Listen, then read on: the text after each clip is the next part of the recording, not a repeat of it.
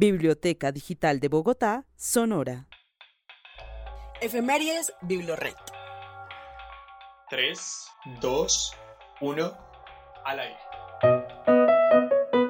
Hola amigos, bienvenidos al podcast de Efemérides Biblored. Mi nombre es Juan Pablo Mojica.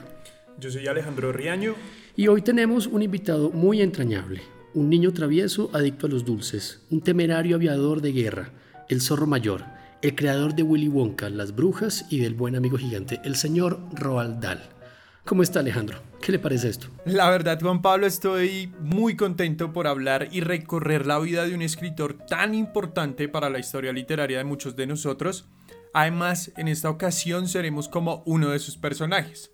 Me refiero a Jorge, no sé si lo recuerden nuestros oyentes o lo recuerde Juan, quien usó muchos ingredientes para crear una maravillosa medicina. Así que pues hoy Juan y yo seremos dos Jorges mezclando muchos datos sobre la vida de Roald Dahl. De acuerdo, hoy hace, bueno, no hoy, hace ya unos días, eh, pero para el momento que estamos grabando este podcast, estamos conmemorando los 104 años del nacimiento de Roald Dahl, el gran instigador de la rebeldía, ¿no? Pero que a la vez nos ofrece como una mirada sobre lo que significa ser niño y en especial ser niño que se enfrenta a un mundo de adultos, ¿no? Roald Dahl nació en Llandaff, en Gales, el 13 de septiembre de 1916. Sí. Eh, le pusieron ese nombre en honor a Roald Amundsen, el primer explorador que llegó al Polo Sur, eh, un explorador noruego, sus padres eran noruegos. Y, es, eh, y esto es importante porque vamos a ver que Roald Dahl no solamente fue un gran escritor, sino que él también tenía un, espíritu de explorador muy, muy marcado. El padre de Roald Dahl era un armador naviero, esto básicamente es un, señor que se encarga de eh, dar a los barcos como todo, los, todo lo que necesitan para navegar. Y pues salió de Noruega hacia Gales a montar su negocio. Igual él murió joven, pues para, para nuestra por los 52 años. murió después, justo después de la muerte de su hija Astrid, su hija se muere por apendicitis y él cae enfermo de pulmonía, una pulmonía que de la que parece que no se quería curar. Eh, y cuando se muere a los 52 años, Roald tenía 4 años. Entonces, básicamente, él creció y fue criado por su madre. Una mujer también noruega, Sophie, tenía 5 hijos. Pues digamos que también tenía como ese, ese espíritu eh, aventurero y, fuerte que eh, a pesar de que podía volver a Noruega, se quedó en Landaf y sacó adelante a sus hijos porque el gran sueño de Harald Dahl era que su hijo estudiara en Inglaterra y que fuera formado con en la escuela inglesa. Y el sueño de su padre se cumplió porque Roald pasó por la educación inglesa, por varios internados, y aunque pues sí era una educación, todavía sigue siendo una educación eh, muy buena eh, a juicio de muchos, pues también era una educación en la que había mucho maltrato físico y eso queda claro en uno de sus libros eh, autobiográficos que es Boy, Relatos de Infancia. Allí Roald eh, habla de todos los, pues eso, de los maltratos que recibió, de las travesuras que hacía también, ¿no? Y como de sus impresiones de infancia. Eso es, bien particular. Cuando él terminó el colegio, además, en vez de seguir los estudios universitarios, como le estaban recomendando, resultó enrolándose con la Shell, con la petrolera, eh, porque él lo que quería era irse a conocer otras tierras, conocer y explorar. Como digo, ahí creo que estaba como su vena de, de explorador. Y apenas, apenas se graduó, se fue con un grupo de estudiantes a explorar la Terranova y todas las islas que están como al, norte de Estados Unidos, ¿no? Y después fue que se, es que se enrola con la Shell. Y eh, con la Shell, primero le ofrecen trabajar en Egipto y él le dice, no, no quiero trabajar en Egipto porque Egipto es como demasiado tranquilo, yo quiero una cosa más quería meterse realmente en la, en la, selva. Y lo mandan hacia el África Oriental. Y ahí está, y ahí, está feliz entre mosquitos, eh, malaria, eh, un montón de cosas. Él dice que allí fue donde aprendió realmente a cuidarse a sí mismo, ¿no? Y como a ocuparse de sí mismo. Estalla la guerra en el 39. Termina yéndose a Nairobi y se enrola con la Real Fuerza Armada y se convierte en piloto de guerra. Estas experiencias de vida las vemos retratadas en las obras de Roald, pero pues vamos a conocer un poco más de lo que él escribió porque pues no solamente hizo cuentos para niños. Les cuento que su primer escrito, que fue pago, fue publicado en The Saturday Evening Post, fue llamado Piece of Cake en agosto de 1942. Para esto, y lo logró porque tuvo como, digámoslo así, como un mentor y como alguien que estuvo ahí diciéndole, escriba, escriba, escriba. Hablo del escritor Cecil Scott Forrester. Bueno, ahora vamos a hablar de su primer libro escrito para niños, que fue Los Gremlins. Disney le puso el ojo a ese escrito de Dahl y quería hacer una película, pero esta gente lo que hizo fue un libro. Eh, la película pues en realidad no se dio.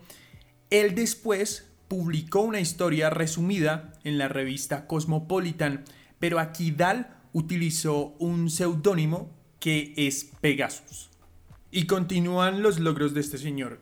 Hizo guiones para televisión, fue presentador de televisión, participó en la elaboración del guion para una película que se llama Solo se vive dos veces, que hace parte de la saga del agente 007, que para mí es uno de los más conocidos del planeta, pues en este caso estamos hablando de James Bond. También hizo una pieza de teatro que se llama The Honeys, esta fue presentada en Broadway en 1955. Y por último, entre esos datos que quería darles, Los Mimpis, este libro fue publicado tiempo después que falleció Dahl. Dahl falleció en 1990, en el 91 se publica pues esta obra póstuma de este escritor. Así que aquí evidenciamos un poco de todo lo que él pudo hacer y de esas ganas de vivir y de experimentar muchísimas cosas, que fue algo y que creo que es un sello de Roald Dahl. Sí, eh, Dahl tenía una, una, fijación por las emociones fuertes. Él se cayó en el desierto eh, pilotando eh, justamente su avión de guerra. Le encontraba la fotografía y tomaba fotos desde el aire, pero en este caso él se quedó sin gasolina y le tocó hacer un aterrizaje de emergencia en el desierto con la mala suerte de que golpeó una roca y terminó pues estrellado de la peor manera y, estuvo cinco meses en cama recuperándose. Sin embargo, después de, eso salió a la... eh, digamos, volvió a montarse en el avión y se volvió a meter en combate. Y digo que es, tiene, este gusto por las emociones fuertes porque precisamente de ahí sale su primer escrito. Eh, y, y, todo, por ejemplo, Boy eh, no es sino una, un, compendio de emociones que armaron y que definieron su infancia. Y es muy particular porque a partir de ese libro pues uno puede encontrar eh, cuáles, cuáles son, sus, cuáles son sus, sus, temas principales en sus libros y cómo, y cómo eso van a, va, va, a influir en, en, toda su obra. Em, eso obviamente termina siendo también una, termina siendo con una intención para impresionar a los lectores. Hay una, hay una emoción contundente ahí que es la intriga y el miedo.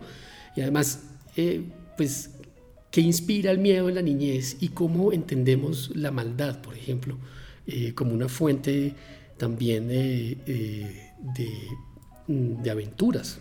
porque la maldad y la crueldad está en la mayoría de los, de los cuentos, de los, de, los, escritos de Roald, pero obviamente es una maldad que en el caso de los niños está atravesada por el humor. En varias obras, como la propia biografía, la crueldad siempre, está siempre presente en personajes que tienen cierto poder, eh, como los padres de Matilda y la misma Tronchatoro, o en Las Brujas, o los niños que acompañan a Charlie en la fábrica del señor Wonka, e incluso el mismo señor Wonka tiene algo de crueldad, ¿no? Ahí, hay una cosa medio perversa, y los granjeros que persiguen al, señor zorro, ¿no? Em, todos esos tienen unos referentes. Eh, la señora Tronchatoro tiene que ver con los directores de los colegios en los que estudió, eh, tiene que ver con eh, los prefectos o, todas estas otras que ejercían, tenían cierto poder en el ámbito escolar y ante lo que cualquier niño en un internado no podía hacer nada, no, no, no, no se podía eh, revelar. Entonces, ¿en quién confiaba esos ese niño? Ese niño confía en sus compañeros y terminan los compañeros generando artimañas para poder de alguna manera eh, sobrellevar este, este ambiente tan, tan asfixiante que puede ser el, el, em, el, ambiente escolar y el ambiente infantil. Y bueno, para en este programa eh, para hablar de la representación de la crueldad, también de la relación de Roald Dahl con su ilustrador estrella Quentin Blake y sobre lo que también nos ha generado a nosotros como lectores. Tenemos a tres invitadas muy especiales. Tenemos a Alejandra Algorta, que es editora y escritora de literatura para niños, a Paula Ortiz, que es ilustradora también de libros para niños, y a Jenny Quintana, que es una lectora empedernida de la obra de Roald Dahl. Invitados en Efemérides Biblioret. Nuestra primera invitada es Alejandra Algorta. Ella ha escrito las novelas Nunca se olvida y Pez quiere ir al mar. Por este obtuvo la primera mención en el cuarto premio Barco de Vapor Colombia. Ella nos va a contar cómo interpreta ella la crueldad en la obra de Dal y en general en la literatura para niños.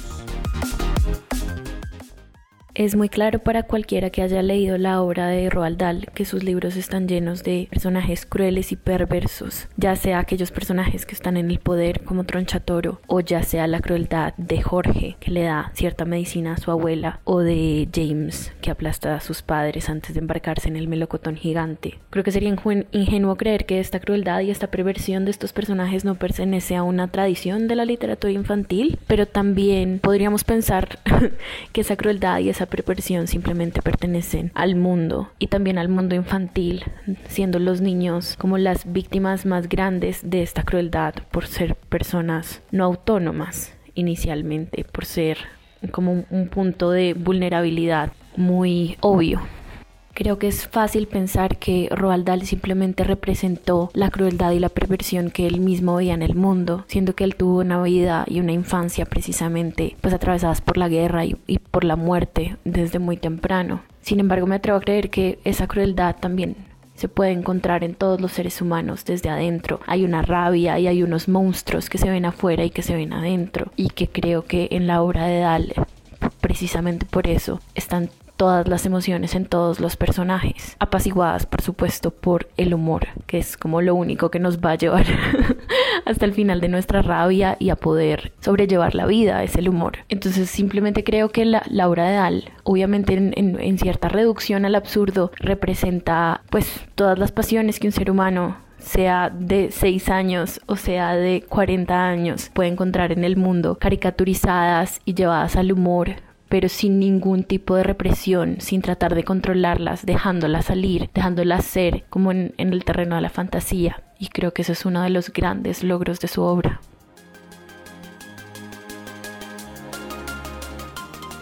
Ahí teníamos a Alejandra Algorta y gracias a esta visión que ella hace sobre la crueldad que vemos representada en la obra de Dal, me da pie para contarles un poco de mi acercamiento con la obra de este escritor.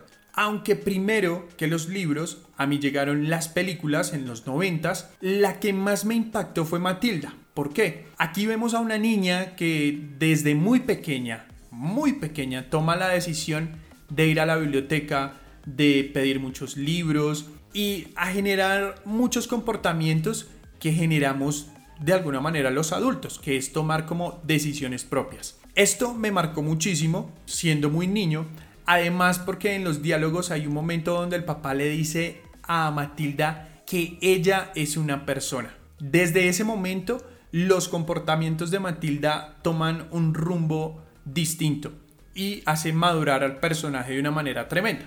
Bueno, ahora vamos a otra película que es Las Brujas, que generó un conflicto entre Roald Dahl y el director de esta película, que es Nicolas Roeg.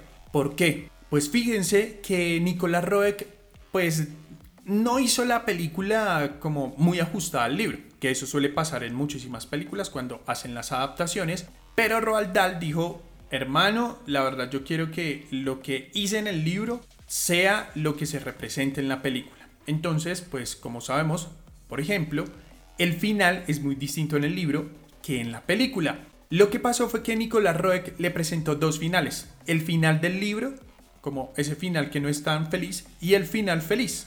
A Dal le gustó el final que no era tan feliz. Roek, el director de esta película, en el 90 decidió irse con ese final que era más feliz. Así que Dal entró en un mal genio tremendo y le dijo a Roek y le dijo a toda la producción que quitaran su nombre de los créditos, tanto así que lo llevó a decir que sus obras no volverían a la pantalla gigante, no volverían al cine. Pero aquí tenemos un dato importante que les va a contar Juan Pablo y es sobre cómo influyó en las películas, porque se dieron otras películas.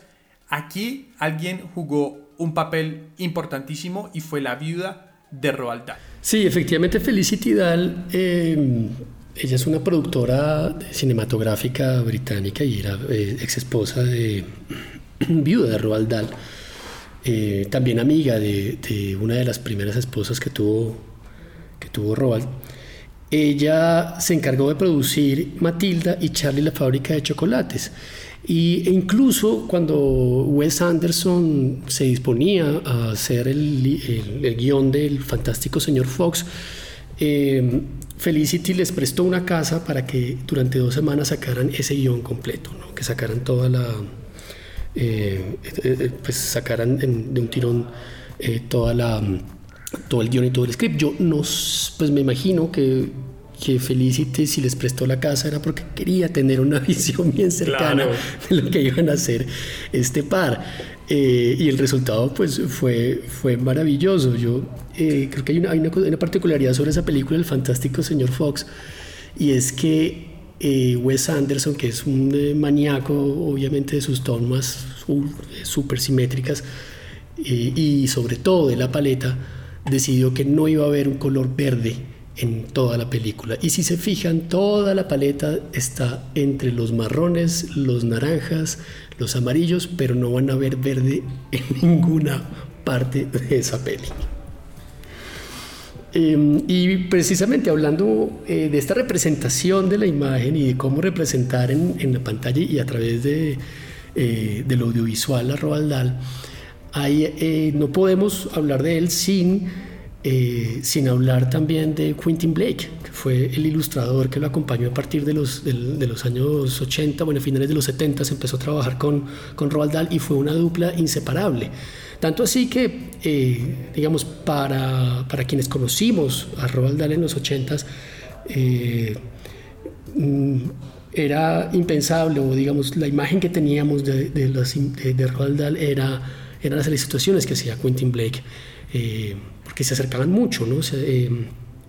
casi que eh, expresaban muy bien lo que ya de alguna forma estaba colocado en el texto. Esa caricatura, de la que habla Alejandra un poco en su intervención eh, se, eh, se acentúa todavía más con el trabajo de Quentin Blake. Em, y claro, hay que, hay que tener en cuenta que el trabajo de un ilustrador pasa por reinterpretar la obra del escritor, por proponer a veces una historia paralela, pues depende de la obra, y por plantear también un lenguaje gráfico distintivo que la acompañe bien. Y para hablar de esto tenemos a nuestra segunda invitada, Paula Ortiz, que es ilustradora de libros para niños y que ha trabajado con editoriales como SM y Norma. Entre sus libros está Tan Tan, eh, Abecedario de Sonidos y Corre que, Corre que te pillo y La Luna es un renacuajo. Vamos a escucharla.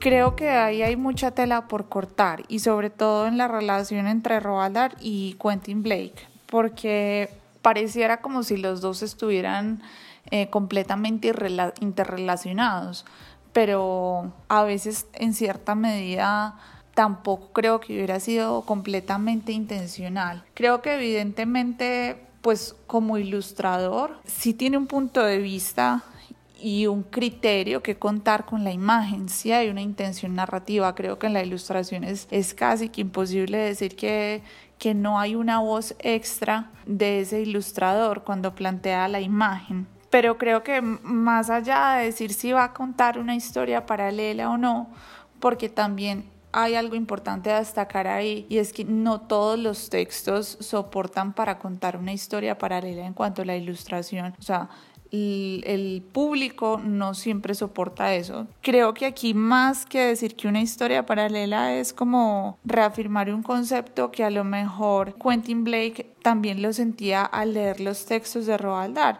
y era estos cuentos que en cierta medida son rebeldes, son contestatarios Y le muestran a los niños un mundo como a su perspectiva. No es este mundo de los adultos, sino es el mundo bajo la perspectiva de los niños. Hay un personaje que me parece que es muy evidente bajo la perspectiva de los niños y es Matilda creo que ahí evidentemente como que se ven claramente las visiones de los niños, los anhelos y todo lo que pueden ver y todo lo que pueden añorar. Y creo que eso lo logra muy bien Quentin Blake en su ilustración, porque me parece que el solo hecho de que su ilustración sea, o sea, en el buen sentido, tan desparpajada, tan espontánea, en cierta forma tan inocente también, creo que reafirma muchísimo más ese concepto y hace que las cosas se muestren tal cual como son, o sea, sin adornarlas, sin ponerles más elementos de los que necesita. Creo que da imágenes completamente contundentes y cercanas a la sencillez en la que pueden apreciar el mundo los niños. Y no solamente, por ejemplo, pasa en Matilda, pasa, por ejemplo, en Las Brujas o en los cuentos en verso para niños perversos.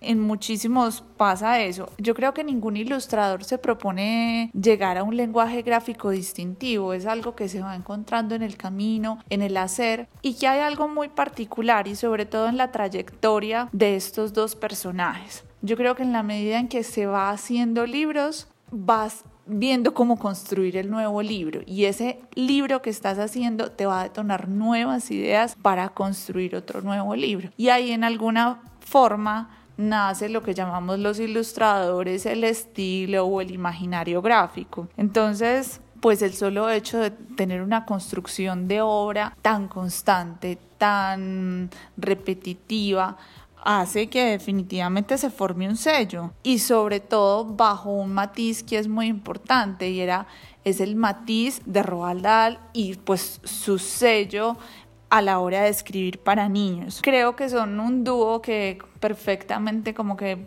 para mí me complementan y me recuerdan muchísimo cuando era niña y es como la rebeldía de la niñez y es como esa rebeldía chévere.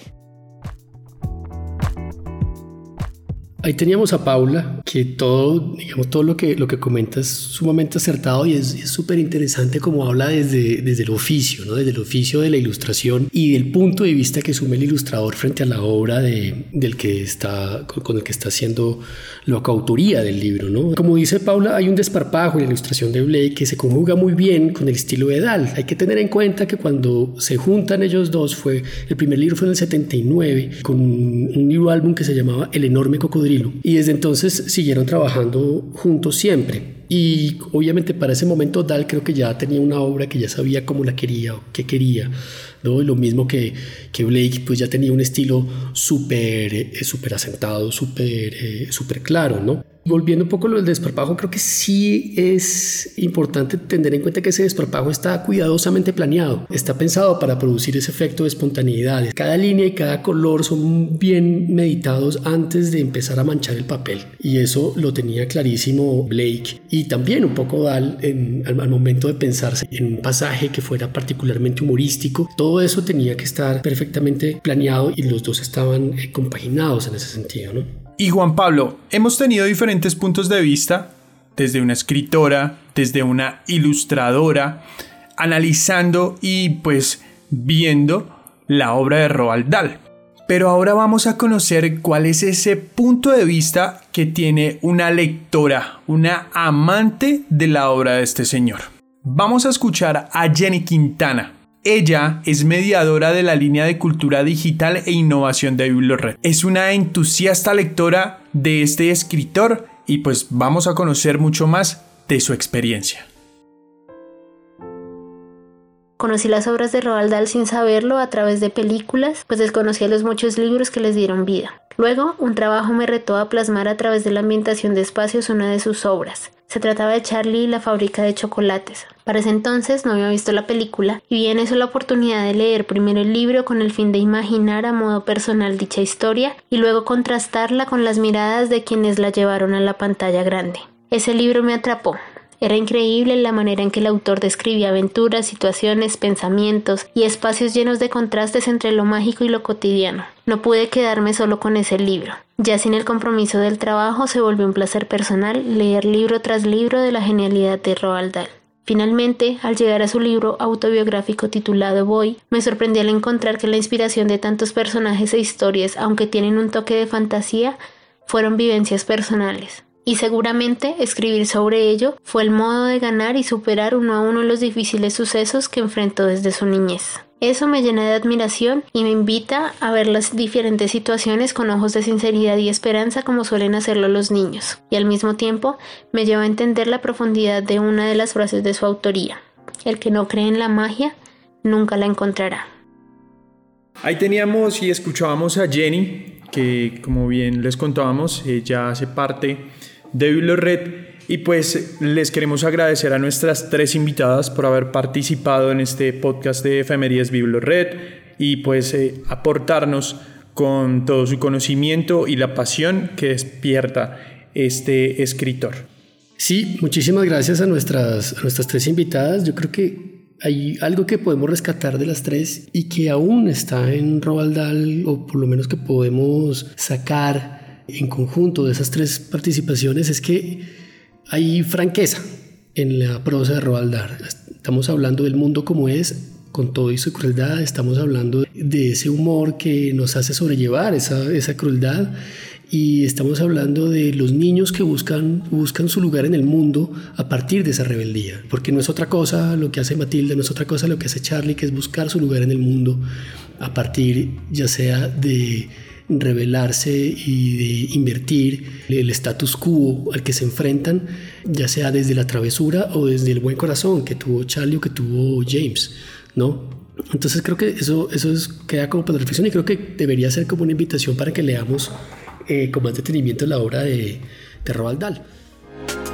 Recomendados en Efemérides Y pasando entonces a los recomendados, sí... Eh, yo empezaría por los cuentos en verso para niños perversos, que es un libro que toma clásicos de la literatura infantil y les da un giro absurdo y por supuesto malicioso al estilo de, de Roald Dahl.